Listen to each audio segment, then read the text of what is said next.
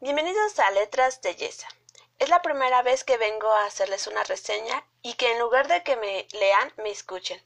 Pero sin embargo, aquí estoy, ya que hace días pregunté en Instagram, en la cuenta oficial del blog, si querían que la reseña fuera en podcast, y la mayoría votaron que sí.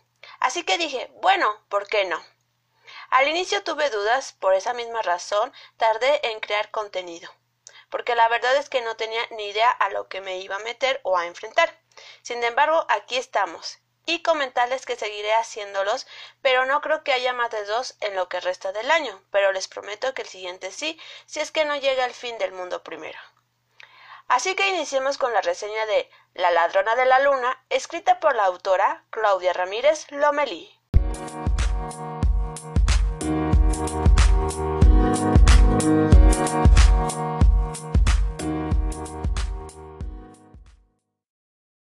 Simnosis. Ha pasado un año desde que Emil fue coronado como el rey de la Nación del Sol. A pesar de que no ha logrado olvidar los terribles sucesos ocurridos en la Isla de Sombras, ha intentado ser el soberano que Alaril necesita en tiempos oscuros. Emil y el resto de la corte están preocupados por el, por el extraño comportamiento del sol, que no ha salido a la hora habitual y con frecuencia aparece más tarde, señal de un peligro inminente. Es muy probable que los antiguos rencores del reino de la luna tengan algo que ver con el desconcierto y el temor que se ha propagado en Alariel.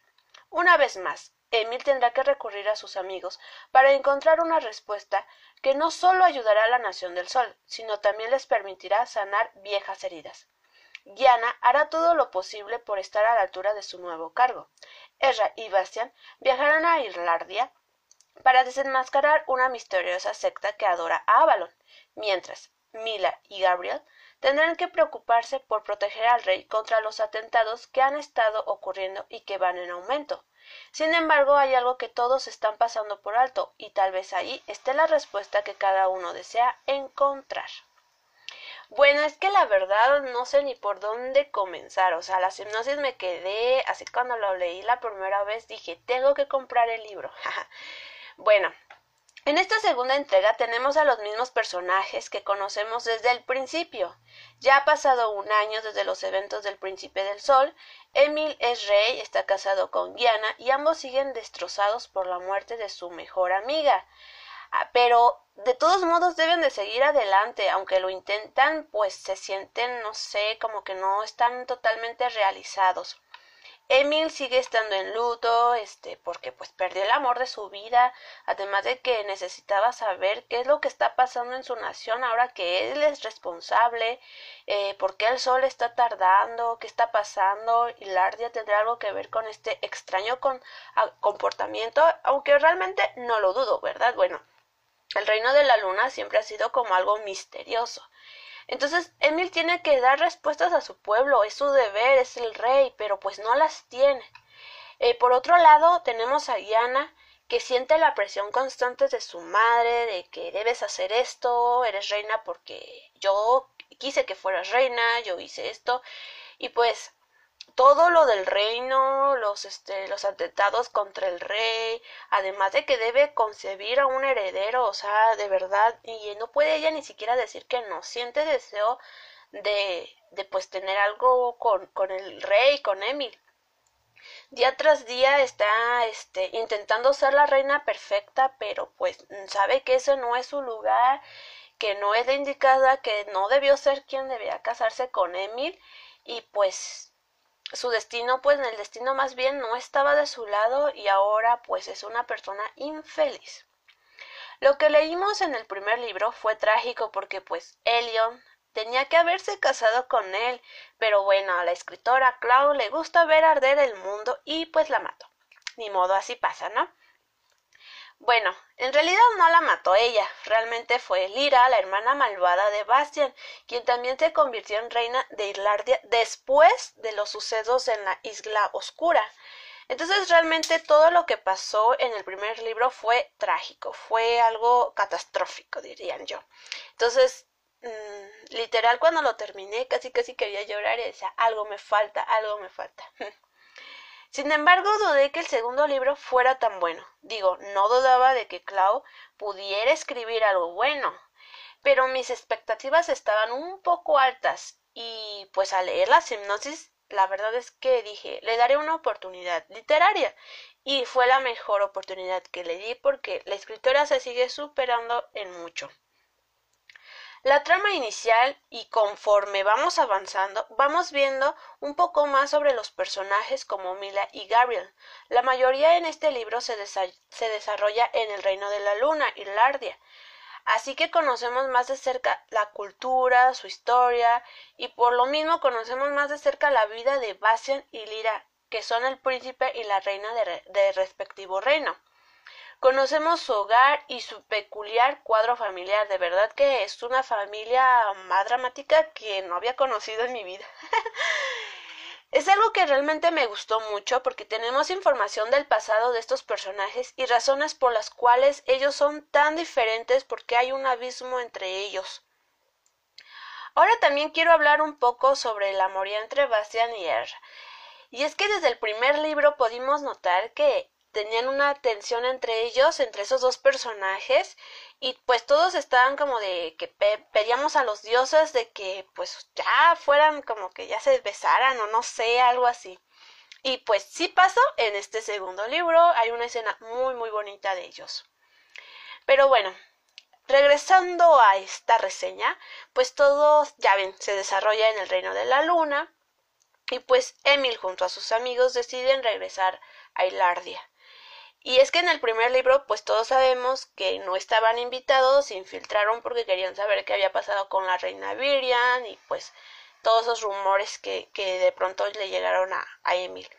Pero esta vez sí son invitados porque tienen que hablar con Lira sobre algunos temas, aunque en realidad pues con quien nos los hablan es con los viejos sabios, que son como el consejo este, de ahí, del, del reino. Pero pues es que también debemos de saber que Bastian y Erra están buscando respuestas en el reino sin que nadie lo sepa, o sea, están en, en espionaje. Entonces, bueno, este dúo pasa momentos muy románticos, como ya había dicho, pasan también algunos comentarios pícaros por parte de Bastian, porque es muy atrevido y bueno, de verdad que eh, ellos son básicamente los principales narradores y tienen las aventuras más este, intrépidas, más impresionantes y todo. Este, en cada capítulo pues hay mucha emoción, intriga y todo un poco. Eh, en el primer libro detesté a Marieta, pero ahora de verdad que, que quisiera que la matara Lira. Digo, por favor, Clau, mátala con crueldad, porque la madre de Yana revela algo que te deja de wow, pinche vieja, de verdad, así, lo literal. Entonces, bueno, también otro personaje que en el primer libro este no me había gustado tanto era el tío este el tío Celos, el, tío de Emil. Él pues no me caía bien y en este libro pues resulta que me cae más o menos, digo, no es un viejo inútil como había pensado en el primer libro y pues en este libro hasta pelea y más cosas. Entonces me agrada eh, el cambio de este personaje. También conforme la historia va avanzando, nos damos cuenta de que Elion, nuestra amada Elion, está viva. Sí, está viva. O sea, por un año ha estado oculta en, pues en un lugar este oscuro que ahí que le creó Lira. Porque según la reina, ella cree que esta Solaris es la reencarnación de Avalon. Y bueno, dejemos eso o esa locura por un lado y es que de verdad me emocioné tanto saber que estaba viva. O sea, yo ya sabía, ya tenía mis mis ideas de que va a estar viva, o sea, Lira es una maestra de las ilusiones, es obvio que que Leon debe estar viva, entonces pues sí, así fue, este aquí está viva. Y y pues tiene también capítulos en los que ella narra, este, nos cuenta cómo fue su vida, cómo fue maltratada por la bruja de Lira, y bueno, eh, igual no quita que uno se emocione, ¿verdad? Bueno, el caso es que Elliot está siendo eh, preparada para asumir la responsabilidad de ser la siguiente Avalon en la luna de sangre. Pero las cosas pues no salieron como Lira quería, de verdad. No querían, no salieron más bien. Entonces, este, Elliot pues se vuelve a reunir con sus amigos luego de una exhaustiva batalla. Eh, y aquí debo señalarles que, bueno, Lyra eh, tiene en prisión a Ezra y a Bastian. Por eso eh, Emil junto a sus amigos van a rescatarlos, aunque Ezra ya no está ahí, tampoco Bastian, pero ellos van al, castillo porque quieren rescatar a sus amigos. Y es cuando Emil y, y Gabriel y Mila pelean contra los viejos sabios que también poseen un cristal que, bueno, digo, los cristales es la maldición en ese lugar. Eh, pues pelean y es cuando Emil y Helio se reencuentran. Entonces, pues por eso todo se desarrolla en el Castillo de la Luna y allí es donde se vuelven a ver y bueno. Eh, cuando todo acaba, el león salta de vela para abrazar a su amado. Es cuando el corazón se me sale. Realmente. Porque Emil y León van a estar juntos. O sea, sabemos que está casado con Yana. Y mi pregunta es: ¿qué va a pasar con ese matrimonio forzado? Porque todos sabemos que es forzado. Y que el amor de, su vida de, es Elion. O sea, eso es obvio. Él siempre lo ha dicho. Y lo dice y lo cuántas veces lo está expresando a la luna pues así. Eh, cuando la ex reina Salira es vencida, es llevada a la prisión para ser interrogada en donde no le den ni rayos de solares ni lunares. Pero después de la luna roja o de sangre, pues en el sol ya no vuelve a salir, o sea, ya no hay amanecer. Eh, pues todos, el príncipe, o bueno, el rey más bien, este, Emil junto a sus amigos regresan a Everett y pues el sol sigue sin salir y Elion, quien posee eh, poderes de luna y sol, porque pues desde el primer libro sabemos que tiene ambos poderes y ahora practicó más los poderes de luna, quiere traerlo de vuelta y no solo querer, lo trae de vuelta porque al final del libro lo trae de vuelta. Y bueno, hasta aquí sería más bien el libro, o sea, la historia porque en el epílogo nos habla de que las amenazas contra Emil siguen y pues realmente en el bueno al inicio nos deja muy claro de que estos atentados son eh, causa de los rebeldes de Lestra eh, pero nos deja algo inquietos porque dice al final quieren matar al falso rey y dices, bueno, entonces Emil no es el verdadero rey, o sea, ¿qué está pasando aquí? Y pues quiero respuestas como ustedes, ¿verdad? Y bueno, para finalizar o casi finalizar diría yo, lo que puedo decir es que este libro definitivamente rebasó a mis expectativas, o sea, le puse hasta un montón de papelitos de colores de las partes que me gustan, más que el primer libro, o sea, de verdad. Dije, wow. Eh, debo admitir que al inicio lo sentí un poco lento, eh, pero con escenas y diálogos muy bellos. También es un libro más oscuro, digo, estamos hablando del reino de la luna, es obvio que va a estar oscuro y lleno de sangre, casi casi. Pero a pesar de eso me gustó y le doy 5 de 5.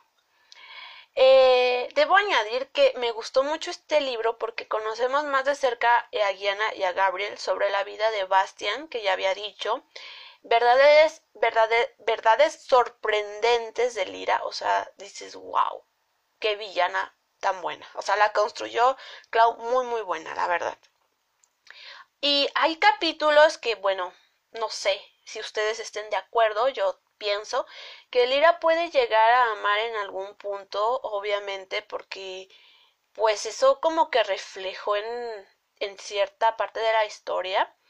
Y yo creo que sí se puede, pero pues sí va a haber un gran labor y Probablemente será imposible, pero pues no hay imposibles, ¿verdad? En una historia de fantasía. Quién sabe, todo es probable. Y sobre todo el crecimiento que tiene Emil, Mila y Gabriel y Yana son pues me gustaron, aunque Yana pues no tiene mucho, realmente sigue siendo manipulada por su madre y eso como que no me agrada mucho, pero bueno, ni modo. Y Elion también creció, pero pues a su manera y pues ya lo sabrán. Si lo leyeron el libro, pues ya lo saben. Y si no, pues les recomiendo que lo lean para que sepan. por eso así que sí los recomiendo 100% que lean y se dejen llevar por este mundo que Clau nos está regalando en sus libros. Y pues sí hay más dudas, hay más preguntas y esperemos que el tercer libro no nos haga sufrir y nos dé respuestas. Y bueno, hasta aquí es mi reseña, espero les haya gustado. Eh, ahora les quiero compartir algunos párrafos que me encantaron personalmente para cerrar con broche de oro. La primera es, el solo pensar en ella hacía que su corazón volviera a romperse, y pensaba en ella todo el tiempo. Ya había pasado más de un año desde la última vez que vio su sonrisa, desde la última vez que escuchó su voz, desde la última vez que pudo sentirla. Y un año no había sido suficiente para que el dolor desapareciera, porque él todavía podía recordar todo como si fuera ayer. Me gustó esta frase de verdad, me o este párrafo, dije, wow, me llegó, me llegó al cora. la segunda. Después de todo lo que has hecho por ella, ¿todavía quiere escapar? ¿Que eso no la hace una malagradecida? Una desgracia. Es una desgracia que no pueda ver la grandeza de lo que le esperaría si tan solo lo aceptara. Tal vez hubiera sido mejor que la asesinaras en la isla, que la espada no hubiera atravesado su hombro sino su corazón. Una desgracia. No diré quién dice esto, pero pues yo creo que ya se imaginan, ¿verdad? Y la verdad es que dije, wow, qué bueno que fue el hombro y no el corazón. y por último, la veía cada noche en sus sueños, cómo le hablaba a la luna esperando que ella lo escuchara, cómo no había podido sacarla de su corazón. Y pues sí, obvio, son dos frases, eh, bueno, aquí puse dos frases románticas y pues sí, soy muy romántica. bueno, en conclusión, La ladrona de la luna es una muy buena secuela. Se toman muchos riesgos, los giros en la historia son constantes, pero lo mantiene, nos mantienen una lectura ágil. Y constante, con mucho interés, eso sí, ¿para qué? Sigo pensando que es una fantasía ligera, sin muchas complicaciones, que funciona mucho para adentrarse a este nuevo género, o más bien a este género literario, no nuevo, porque pues no nuevo. y bueno, les voy a decir algo necesito que salga el tercer libro y saber qué va a pasar. bueno, de mi parte sería todo. Muchos saludos a todos los que me están escuchando. Y bueno, espero que sigan visitando mi blog Letras de Yesa y que estén participando en pues en las eh, actividades que luego llego a subir en el Instagram y también que nos me lean los consejos para escribir y todo eso, ¿verdad? Bueno, hasta luego.